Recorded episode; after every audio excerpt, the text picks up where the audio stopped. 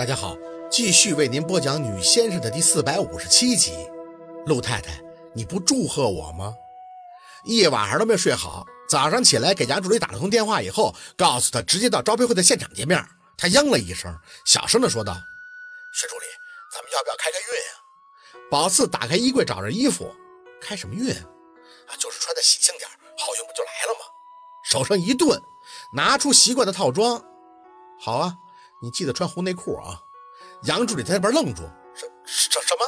宝四笑了一声，不是开运吗？竞标成功了，我请你吃饭，先挂了，一会儿见。放下手机，宝四换完衣服就拿出硬币打了一卦，占交易，看体用，体卦为巽木，用卦为坎水，水生木，也就是用卦生体卦，嘴角为谦。哼，生即成，成必有财呀。好兆头，许叔交车给他，不禁笑着询问：“宝四，今天是有好事儿？”宝四坐进驾驶室，点了一下头：“嗯，有好事。我给卢二看了块宝地，今天招标会肯定会顺顺利利的。”许叔点头，宝四笑着直接把车开出院子，车窗半开，出门的时候。看了一眼围墙上攀援的龙沙宝石，正值六月花季，一朵朵开的都是粉嫩娇羞，有风掠过，叶子酥酥的摆动，花香四溢，心情大好。一脚油门下去，倒要是看看谁能笑到最后。驱车直接到了招标会的现场，杨助理早早已经等上了。进入会场签到以后，首要做的就是关机，暂时不可与外界联系，更不会有记者进入采访。一切都是在全封闭的状态下举行，找好了位置坐好。陆陆续续进场的各个企业负责人也都眼熟，起身小声的寒暄了一阵。让宝四意外的是，雷叔居然也来了。他挥着手，笑着点头，一路直接走到宝四身边坐下。宝四还纳闷呢：“干爸，您不是不来吗？”雷叔愣了一下：“呃，我说过这话吗？你问二小子劳心巴力的，我当然得过来看看了。”宝四笑了，跟老小孩一样一样的。人声微微有些喧哗，宝四回过头看着尼克带着助理进来，坐下以后看到他还抬手笑了笑。雷叔瞥了一眼，嗯，这就是那个斯伯的。宝四嗯了一声，转回眼，叫尼克。干爸，你什么都没查到吗？好像是做什么新能源的。新能源有点耳熟，可又一时想不起来哪方面的新能源呀？雷叔摇摇头，这个都不太清楚了。不过丫头啊，我相信你。宝四默默地做了个深呼吸，没接茬儿他也相信他自己。时间一到，招标主办方的主持人上场，宣布招标会开始，并且依次开始介绍唱标人、记录员、监督人，甚至评标人的身份。一般都是主办的政府人员，他们坐在后边，有点像是中型会议的感觉。等到主持人说完了，唱标人起身，解开他们投递的标书文件，唱标。宝四一直憋着一口气，听着唱标人大声的念出投标人的名称、工程名称、投标报价。这个就是和拍卖最大的区别，更改不了。听完恒润的报价以后，宝四捏了把汗，手攥得太紧，感觉有温热传出。看过去，雷叔牵着嘴角拍了拍他的手背，悄声地说道：“紧张什么？没事。”宝四点点头，心还是提着，竖着耳朵听着那个丝帛。这价位一出，人群就是小声的议论。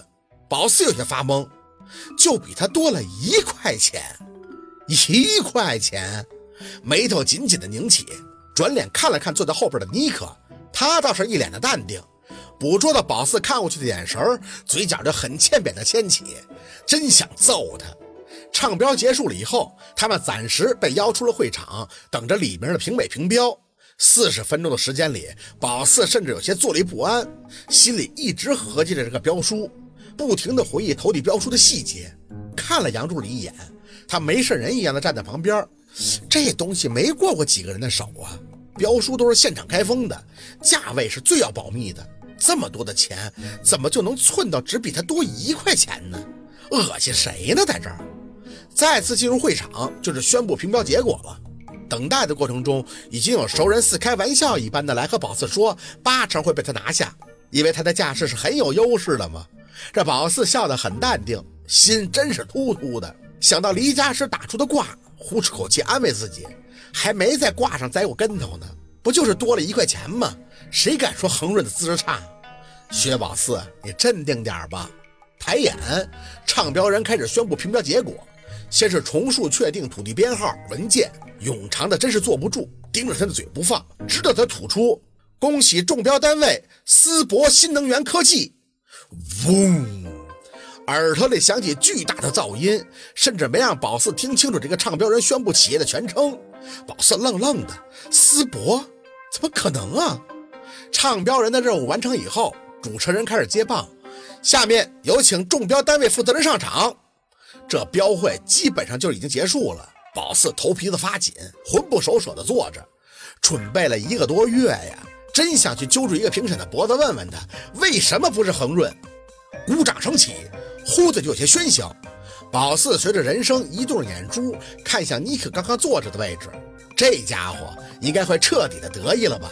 只是在他看到尼克的同时，眼珠就已经彻底的木讷了。尼克的身前，不知什么时候出现了一个男人，身高挺拔高大，着着一身深蓝色裁剪得体的商务西装，侧脸鼻梁高挺，唇角含笑，流光溢彩，气质卓然。宝四眯眯眼，只见他走动时，西装的袖口下微露的皮带腕表，眼熟的像是被谁无声的窝了一拳。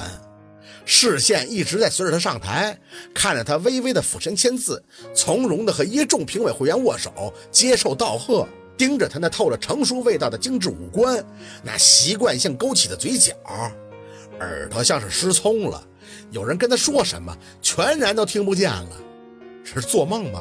日思夜想的，还以为坐在轮椅上的男人，居然以一种颠倒众生之姿，突然就出现了。那双腿一路都走得平稳潇洒，可笑的是夏文东昨天晚上跟他说他得拄拐才能站起来，那拐呢？是自己瞎了，还是这些人都在蓄谋已久的骗他呀？眼见着拿起麦克风，衬衫的袖口露出小小的一截，金属的钻石纽扣晃了宝四的眼睛，折射出来的光很斑斓的落在他深邃的五官上，迷得宝四的眼是一阵的刺痛。宝四咬牙，没听他说什么，拎着包直接起身。眼尾就瞄到雷叔一直在看他，似乎在笑，很激动的想看他的反应。但宝四什么都不想说，转身就要离开。这会场里眼熟的大多数都对他突然的起身投来好奇的目光。他们本来以为宝四是要上台，没成想他却是朝着大门疾步的走。直到将那个正在发言的男人平步到身后，快到门口的时候，耳朵里突然就听到了熟悉的称呼。陆太太，你不祝贺我吗？好，今天的故事就到这里，感谢您的收听。喜欢听白好故事更加精彩。